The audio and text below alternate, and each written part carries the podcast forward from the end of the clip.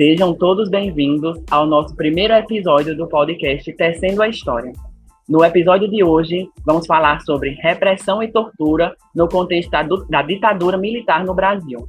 É, nosso podcast ele é um trabalho interdisciplinar orientado pela professora de História Sandra Assis. E hoje nós temos aqui convidados especiais para participar da gente sobre essa conversa, né? Para participar com a gente sobre essa conversa, né? No caso, é, tem, estamos aqui com o Diógenes Júnior. Oi, galera, é um prazer estar aqui com vocês. Maria Letícia. Oi, gente, muito bom estar aqui com todos vocês. Eu, Giovanni, e uma convidada super especial, Beatriz Alves. Beatriz é graduanda do sétimo período em História, do grau bacharelado. Atualmente, ela é vinculada ao grupo de pesquisa de História dos Sertões, no SERES Caicó, é ativa do projeto Jurema, Umbanda e Candomblé, as religiões afro-brasileiras no Seridó, Potiguar. Tem como áreas de interesse de estudo a história do Brasil, história dos sertões e história das religiões afro-brasileiras. Seja bem-vinda, Bia. Muito obrigada a todas e todos. É um prazer estar aqui com vocês. Fico muito grata pelo convite e muito honrada por, enquanto universitária, é, ser convidada para participar desse, desse projeto com vocês. E espero que a gente possa conversar sobre uma ou duas coisinhas que sejam interessantes e façam sentido no nosso debate. Então, gente, é, para começar, para a gente pensar sobre o golpe militar de 1964, eu acho que é importante a gente pensar que esses são projetos ou planos que não são gestados do dia para a noite, né? Então, são é, planos de pessoas que vêm se vem é, sendo discutidos, sendo debatidos de muitos anos ou de, de, muito tempo atrás e que em um determinado momento eles são é, concretizados.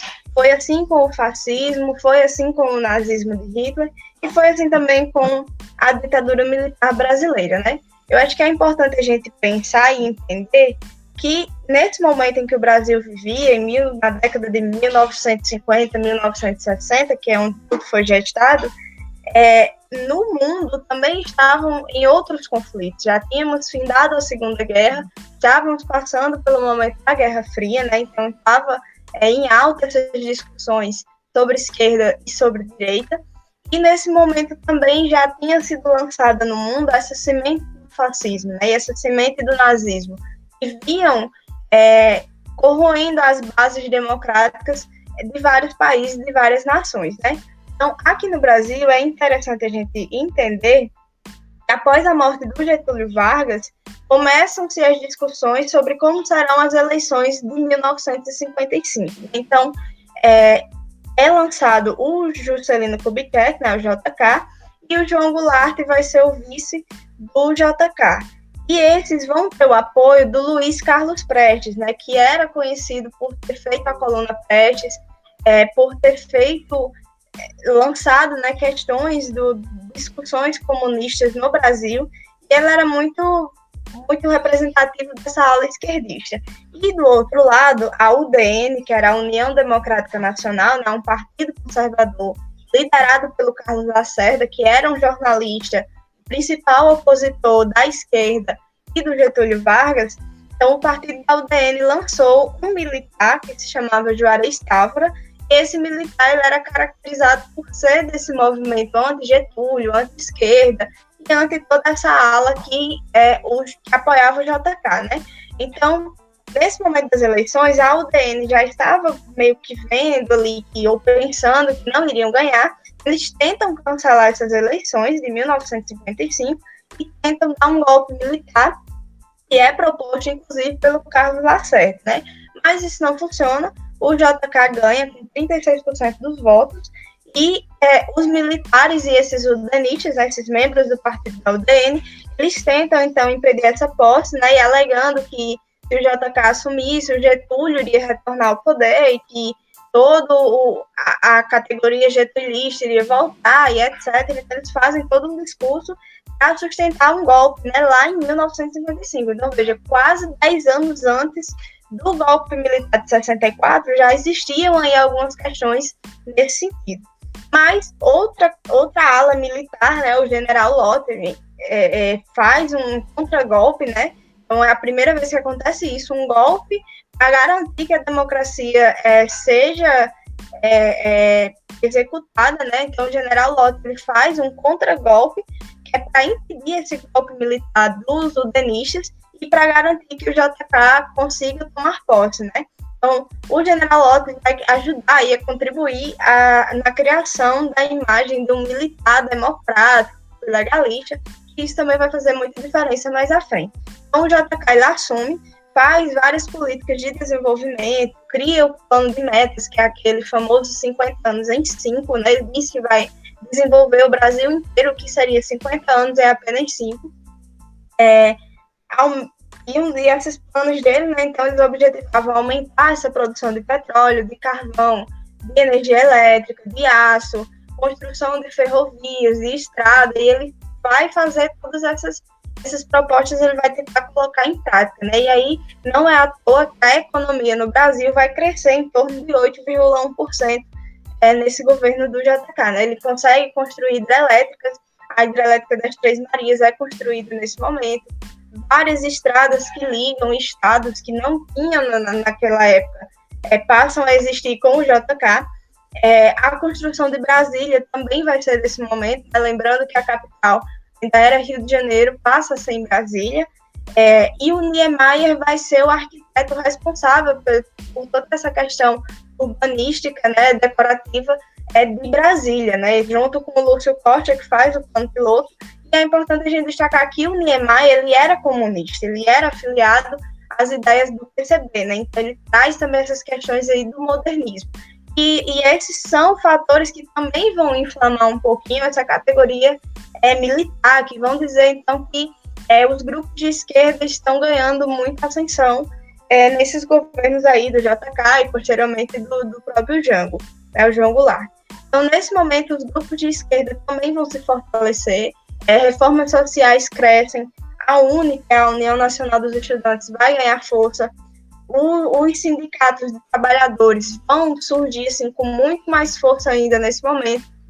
O Partido Comunista, que até então vivia muito aí, beirando a ilegalidade, ou em alguns momentos até ilegal, é, ele abandona um pouco essa ala mais radical e começa a, a, atuar com uma frente mais moderada, então ele vai ganhar mais espaço dentro do governo. E após o JK sair, encerrar seu, seu mandato, né, quem vai assumir é o Jânio Quadros. Então, o Jânio Quadros vai ser apoiado pela ala militar, mas ele fica ali numa posição de que ora está com a ala militar, ora está com os grupos mais é, progressistas. Né? Então, logo de início, o Jânio não compactuava com essas, com essas categorias de esquerda, é preciso dizer isso, e ele, inclusive, acusava o JK pela inflação e pela corrupção no país, né? Como o JK tinha feito todas essas questões de modernização, de desenvolvimento tecnológico, ele tinha feito vários empréstimos é, do Fundo Monetário Internacional, né, o FMI, e aí é, o país estava com muitas dívidas. Né? E aí o Jânio acusava o JK pela inflação e pela corrupção do Brasil, né? E nesse momento, as eleições elas podiam ser para pessoas diferentes. Então, eu podia votar para presidente num membro da esquerda, por exemplo, e para vice num membro da direita. E aí, o que aconteceu? Nessas eleições, é, o Jânio ganhou para presidente e o João Goulart, que era vice do JK, ganhou de novo para vice, né? Então, o Jânio assume e logo de início, assim, com o país quebrado, né, cheio de dívidas, ele é, causa várias polêmicas porque poderia estar fazendo várias outras coisas e aí o que ele decide fazer, por exemplo, é proibir biquínis na televisão, não podiam aparecer mulheres de biquíni e proibir é, brigas de gala. Então são coisas assim que não não cabiam naquele contexto, né? E aí começam algumas insatisfações. No âmbito da política externa, por exemplo, ele vai fazer acordos com países do bloco socialista, como a União Soviética, é, vai construir embaixadas em países africanos e aí, os políticos conservadores que apoiavam ele no início, né, começam a fazer oposição. Então, ele vai perdendo seus aliados e a esquerda também não era tão aliada ao Gianni, né? Então, ele estava ali sofrendo é por uma questão de falta de base, né? E aí isso vai é, piorar quando ele cria comissões para identificar a corrupção no governo JK. Ele sempre estava batendo naquela tecla de que o governo JK tinha desviado dinheiro, tinha feito muita corrupção, E aí ele realmente descobre muitos deputados e senadores envolvidos com desvio de dinheiro.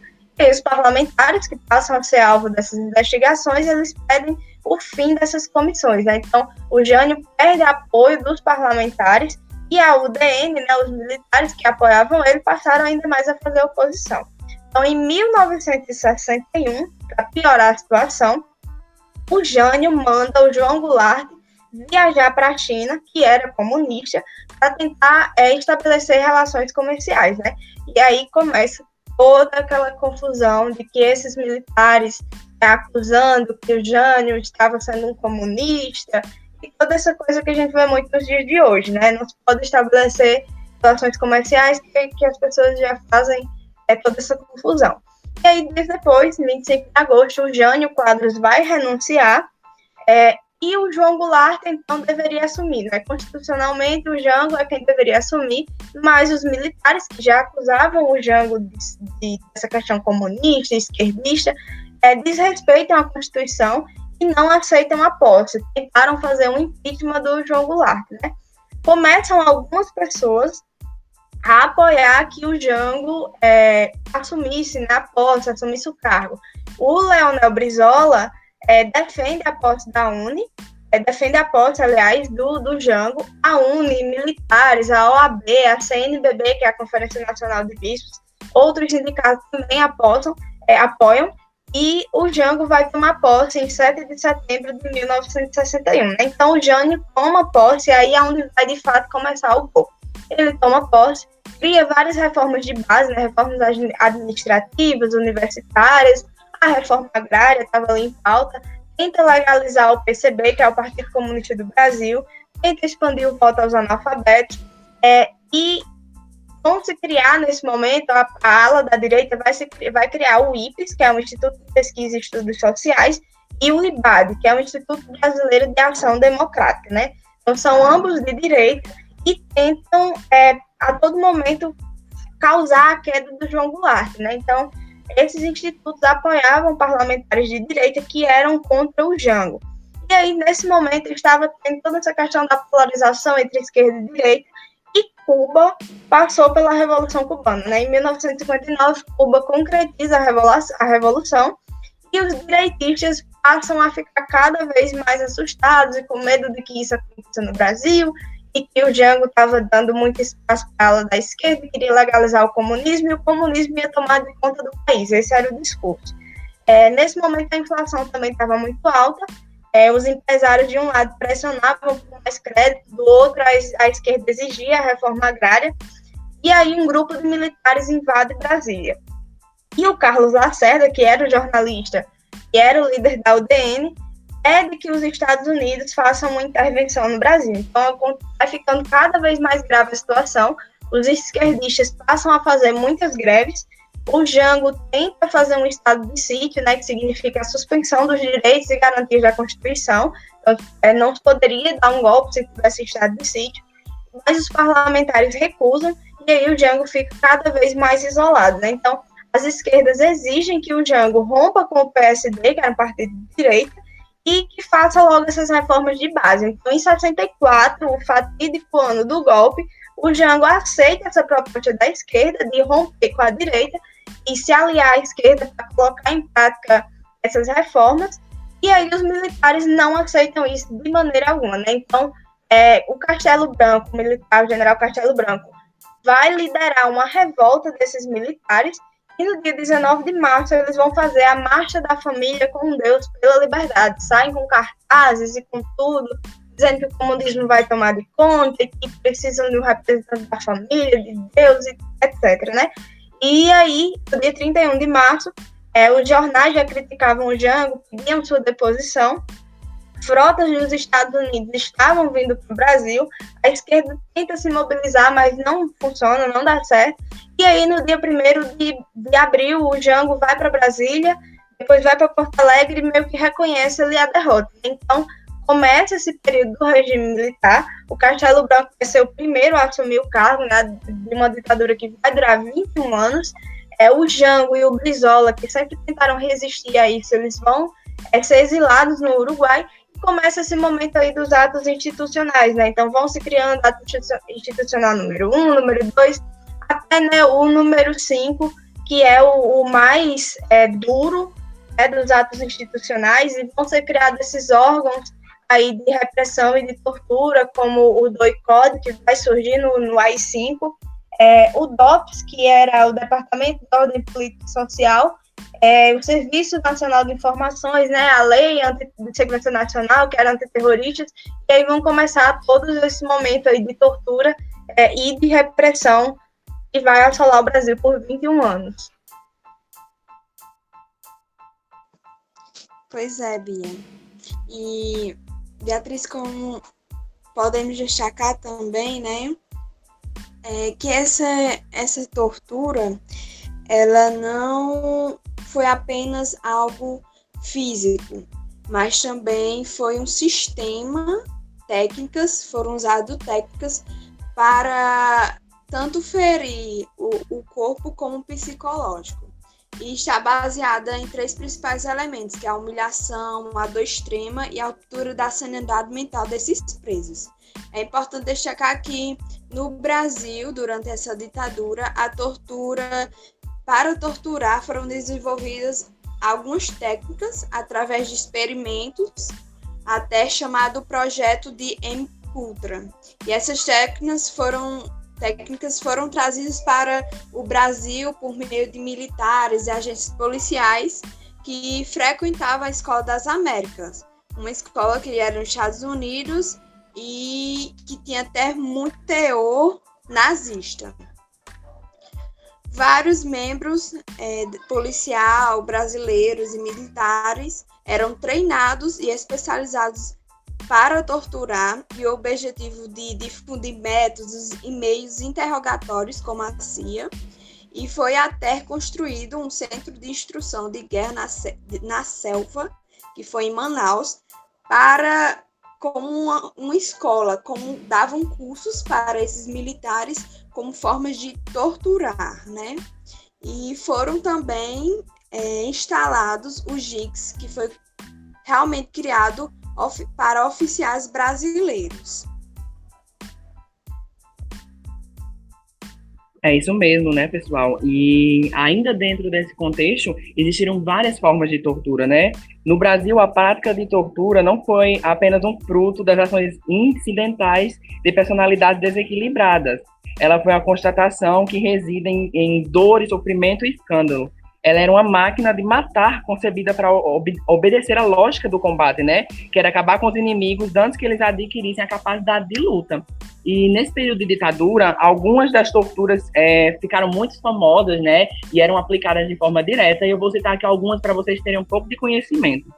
Uma das mais famosas torturas empregadas nesse período era o pau de arara. E o que era o pau de arara? Ela era um método no qual a pessoa era pendurada em uma barra de ferro que passava entre seus punhos e era amarrado e as dobras era amarrado com as dobras dos seus joelhos, né? A vítima era presa esse pau e era colocado sobre outros métodos de tortura, como choques elétricos ou então o afogamento. Falando um pouco desses choques, esses choques eram causados por fios que eram ligados no corpo da pessoa. E os locais mais atingidos geralmente eram as partes íntimas das pessoas, mas também poderia ser em outras localidades do corpo. Outra tortura muito famosa dessa época foi a geladeira, que era uma tortura em que a vítima ela era colocada em um local fechado, em temperaturas baixíssimas, e tinha assim, um estrondo ruidoso, é, estridente, toda hora é, tocando, para que causasse uma, um problema mental, que ela tivesse um desequilíbrio emocional, psicológico, sabe? A palmatória também foi utilizada nessa época e até depois, que a gente vê muito dos mais antigos falando sobre a palmatória nas escolas, que os professores utilizavam, mas na época da ditadura ela tinha um contexto totalmente diferente. A palmatória era utilizada de pedaços de ferros ou, meta, é, ou de madeiras, no caso, né, que espancavam o, as pessoas até deixar sua pele em carne viva e depois eram utilizadas aqueles, aquelas técnicas que foram utilizadas lá no período escravista, que for, era o banho de salmoura para fazer com que, entre aspas, cicatrizassem as feridas, mas era também uma forma de tortura e dor, né? Além disso, tinha o uso de animais. Eles trancavam as pessoas em salinhas pequenas, em pequenas jaulas, e colocavam escorpiões, cobras, aranhas venenosas, para que esses animais é, acabassem com essas pessoas, é, matassem elas, tivessem, causassem uma séria doença, né, uma doença muito grave. O afogamento, ela foi, ele foi um método que consistia em a pessoa, após amarrada no pau de arara, é, era mergulhada em um recipiente que continha água e muitas das vezes se colocava fios elétricos dentro para que essas correntes elétricas passassem pelas pessoas, é, é, para gerar essa dor e esse desconforto também, né? Tinha outros, como a Pimentinha, que era uma máquina construída com imã gigante, que tinha como função é, uma escova giratória que ia rasgar a pele da pessoa enquanto ela estava lá dentro dessa máquina. E tinha também o uso de produtos químicos, como o que a gente conhece como soro pentatol, que é uma substância que inibe o sono e que também é, foi chamado, em alguns casos, de soro da verdade. E eles também utilizavam ácidos, é, eles jogavam ácidos nas faces das pessoas, no corpo, para causar extremas queimaduras e dores, para que elas é, tivessem inchaços e, e, várias doenças, né?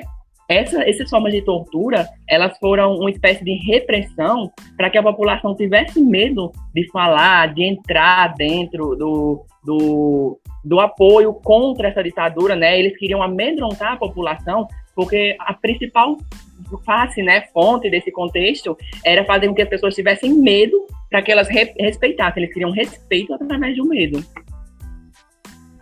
Sim, Giovanni. E esse processo, né, essas várias formas de tortura, tinha como objetivo a chamada de síndrome de Stockholm, que ela, esses vários tipos de tortura faziam com que o agressor, naquele momento, torturasse até que aquele preso, aqueles, aquelas pessoas que eram sequestradas ficaram, ficassem dependentes psicologicamente de toda forma daquele agressor.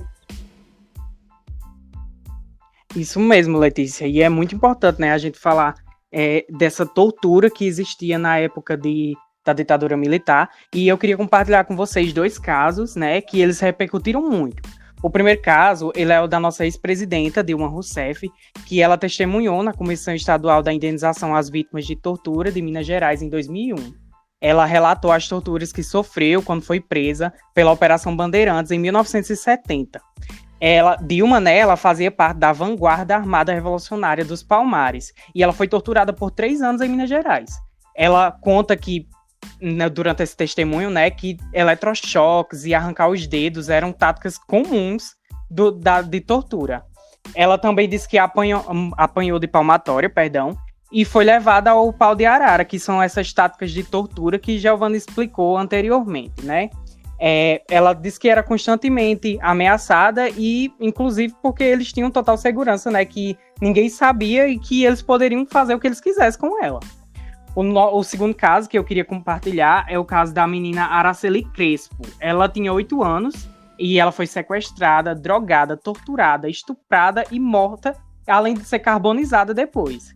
O corpo dela só foi encontrado em uma mata em Vitória, né, na capital do estado, completamente desfigurado e nessa época já estava em, em estado de decomposição. Esse caso chocou o Brasil, né? Não preciso nem explicar porquê, é realmente muito chocante interessante e infelizmente os seus responsáveis eles foram inocentados. Sim, isso mesmo. E além ainda dessas torturas, desses casos, no período da ditadura aconteceu uma censura muito pesada. É, eu vim aqui trazer um pouco de uma música é, que foi desse período, que trata sobre esse período, que é a música Cálice do Chico Buarque que eu vou trazer uma palhinha dela, um pedacinho, para vocês é, perceberem como essa censura era pesada, né? Que ele diz: como é difícil acordar calado, se na calada da noite eu me dano, quero lançar um grito desumano, que é uma maneira de ser escutado. De que me vale ser filho da santa, melhor seria ser filho da outra, outra realidade menos morta, tanta mentira e tanta força bruta Pai, afasta de mim esse cálice. É, anos depois, o cantor deu entrevistas e disse que esse termo cálice, é, naquele contexto da ditadura, ele foi interpretado como um termo religioso do cálice da, da ressurreição, que era o cálice da religião católica, que era predominante, do corpo e sangue de Cristo, né? E posteriormente ele é, esclareceu que esse cálice não vem nesse sentido. Como a própria letra diz um pouco antes, ele fala que tanta mentira e tanta força bruta, ele está tentando fazer um, ele fez, né, na verdade, um protesto contra essa censura exacerbada, e esse cálice vem do verbo calar-se, que eles eram censurados e calados. E por que, que isso é muito importante de se analisar? Porque a partir dessas falas e de outros movimentos, né, é, essa resistência foi se abrindo e foi fazendo com que esse processo fosse ganhando uma espécie de menos força, né? Não é uma, um enfraquecimento, porque ele ainda era muito presente, mas essa abertura, essa resistência, resistência, no caso, né? Resistência dos é, músicos, dos artistas, das pessoas que circulavam ali no, no Brasil, isso foi abrindo novas fronteiras e novos olhares. Então, essa resistência, essa é, digamos que essa luta dessas pessoas foram que foi o que causou uma melhoria para posteriores aberturas é, do assunto e do tema e ela foi muito importante nesse período. É, gente, e, e é muito importante, né, falar sobre é, a resistência à ditadura militar naquela época, porque apesar da pressão que existia contra ela, ela foi um, um, muito expressiva e ela existiu de diferentes formas por exemplo, o tropicalismo, que ele foi um, um movimento cultural brasileiro, ali, concentrado ali entre os anos de 1600 e 1968 e 1969, e ele marcou profundamente diversas formas de expressão artística no Brasil, como a música, o cinema, o teatro, a poesia e as artes plásticas. É, esse movimento ele atuou de diferentes formas, como eu já havia dito, através da arte na resistência contra a ditadura militar que existiu naquela época. Nomes muito conhecidos são Gilberto Gil e Caetano Veloso, que é, trazem diversas críticas à época através das suas músicas. Um bom exemplo de música que eu sugiro para vocês é a música Tropicália, do Caetano. Ele, ela traz justamente o mesmo é, título da, do movimento e ele tra ela traz uma crítica bem limpa, bem expressiva. E apesar dos recursos alegóricos e do grande impacto que o Tropicália teve na música brasileira, após o acirramento da repressão da ditadura militar, ali com a promulgação perdão, do Ato Institucional número 5, ainda em 1968, as percepções políticas se intensificaram muito no país e o clima de tensão ele aumentou bastante. Então, em, mil, em 22 de dezembro de 1969, Gilberto Gil e Caetano Veloso eles foram presos e posteriormente exilados após se apresentarem em uma boate do Rio é, ao lado dos mutantes. Esse exílio ele foi muito importante, assim, porque quando como eles eram um dos principais representantes, isso acabou fazendo com que o movimento perdesse força e teve seu fim por ali. Aí, como consequência disso, acabou-se também a, a, essa forma de protesto.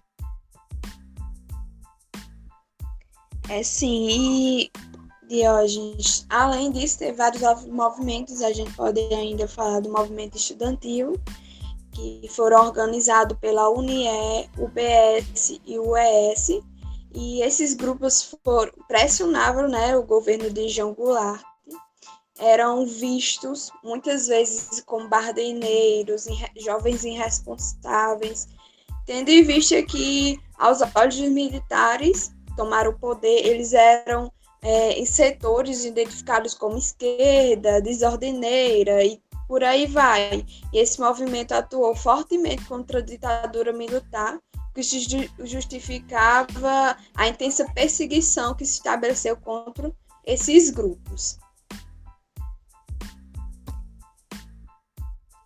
Sim, Letícia. E é, outro movimento que se mostrou de forma também como resistência ao período de ditadura, ele foi o, os movimentos sindicais.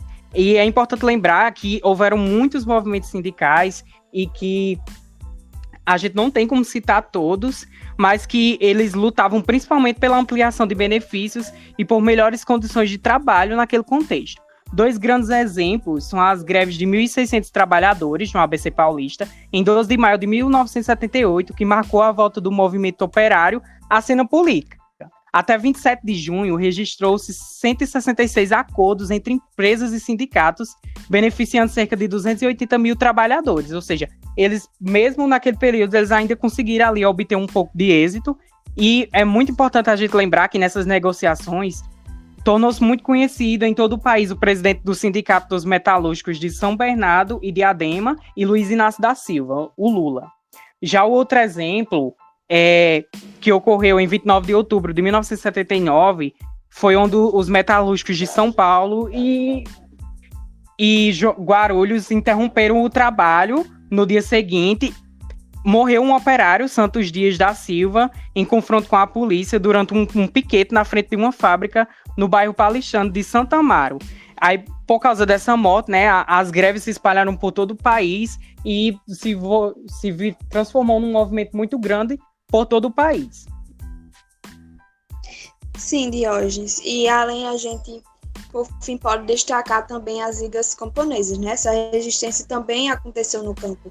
E além da sindicalização, é, foram formadas essas ligas camponesas, sobretudo no, no Nordeste, e liderado por Francisco Julião, né? Foram importantes instrumentos de organização e atuação camponesa. Podemos até citar um exemplo: 15 de maio de 1984, cerca de 5 mil desses agricultores, né, dessas pessoas que vivem é, nesses vilar, desses canaviais, foram fizeram uma greve para melhores salários e melhores condições de trabalho. No dia seguinte, é, invadiram cidades como Guara, Guariba, desculpa, e Bebedouro. E além é, desse, dessa, dessa liga camponesa, foram um movimento muito reprimido pelos soldados. Mesmo assim, a greve de, dos trabalhadores espalhada por várias regiões em todo o país, em todo o Brasil, principalmente no Nordeste. É, né? E além dessa luta camponesa, né, teve também a luta armada, que foi quando parte da esquerda brasileira optou pela luta é, em resistir ao regime militar, né, e abrir caminho para uma revolução. Destacaram-se ações como a, a Ação Libertadora Nacional, que era a ALN, liderada por Carlos Maringuela, que era o ex-deputado e ex-membro do Partido Comunista Brasileiro, morto numa emboscada em 69. É, teve também a Vanguarda Popular Revolucionária, que foi a VPR, que foi comandada pelo ex-capitão do Exército Carlos Lamarca, morto na Bahia em 17 de setembro de 1971, e o Partido Comunista do Brasil, PCdoB, que foi uma dissidência do PCB, né? Aí as organizações armadas foram conhecidas também como guerrilhas, e elas fizeram assaltos a bancos e sequestros de diplomatas para trocá-los por políticos ou colaboradores desse regime, né? É, o único que não se envolveu com essa resistência da armada ditadura foi o jornalista Carlos Lacerda, que era um antigo membro da UDN. Carlos Lacerda era conservador, que foi um, um entusiasmista, do, entusiasmista do golpe de 1964, né? Mas que se desiludiu com o regime quando percebeu que o Brasil se tornara um país governado por uma ditadura. E ele morreu em 1977, vítima do infarto. A ação popular ela foi, na década de 90, né, um dos mais importantes movimentos de resistência ao regime militar e teve em origem em 1962, a partir de grupos católicos, especialmente influentes no universo estudantil, no movimento estudantil, perdão. De 62 a 72, essa ação popular fez todos os presidentes da UNE, é, e inicialmente moderada, a AP passou a, a, a fazer parte de de discutir as necessidades dessa luta, né? Ela lançou um movimento contra a ditadura em 67 e mudou sua sigla para APML, tornando-se a Associação Popular Marxista-Leninista, buscando aliar-se aos movimentos camponeses e às boias frias. E, e, vários líderes da AP foram assassinados. E a AP terminou sendo é, incorporada ao PC do Brasil. E é muito interessante essa discussão né, do movimento tropicalista é, e do, das organizações armadas, né, porque foram vários artistas que participaram, né, além do Caetano, do Gilberto Gil, também a Gal Costa, a Rita Lee, o Torquato Neto, e são pessoas que, que influenciaram e foram influenciadas muito pelas artes, né, pelo cinema.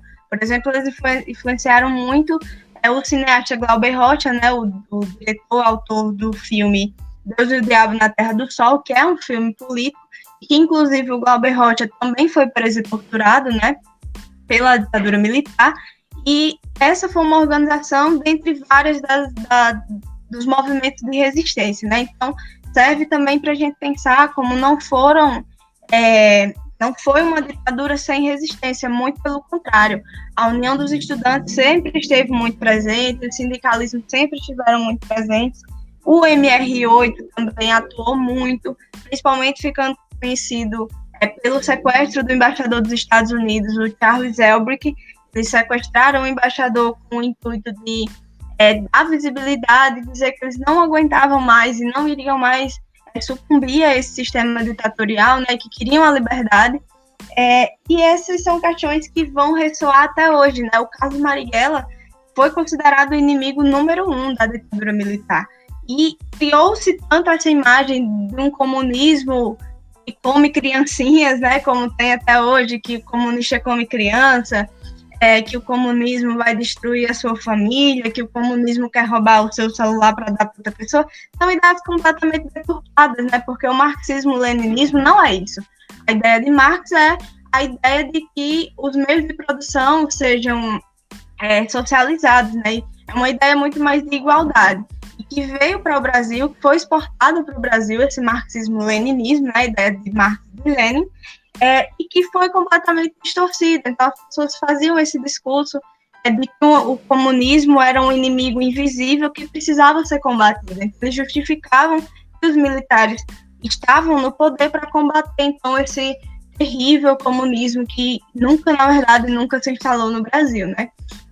É, e isso vai ressoar tanto até hoje o filme do Carlos Marighella, que foi protagonizado pelo Wagner Moura, é, perdão, foi dirigido pelo Wagner Moura, é, até hoje ele não, não é reproduzido ainda no Brasil. Ele foi reproduzido em outros países exteriores é, e não no Brasil, porque até hoje ainda existe muito essa questão dessa censura.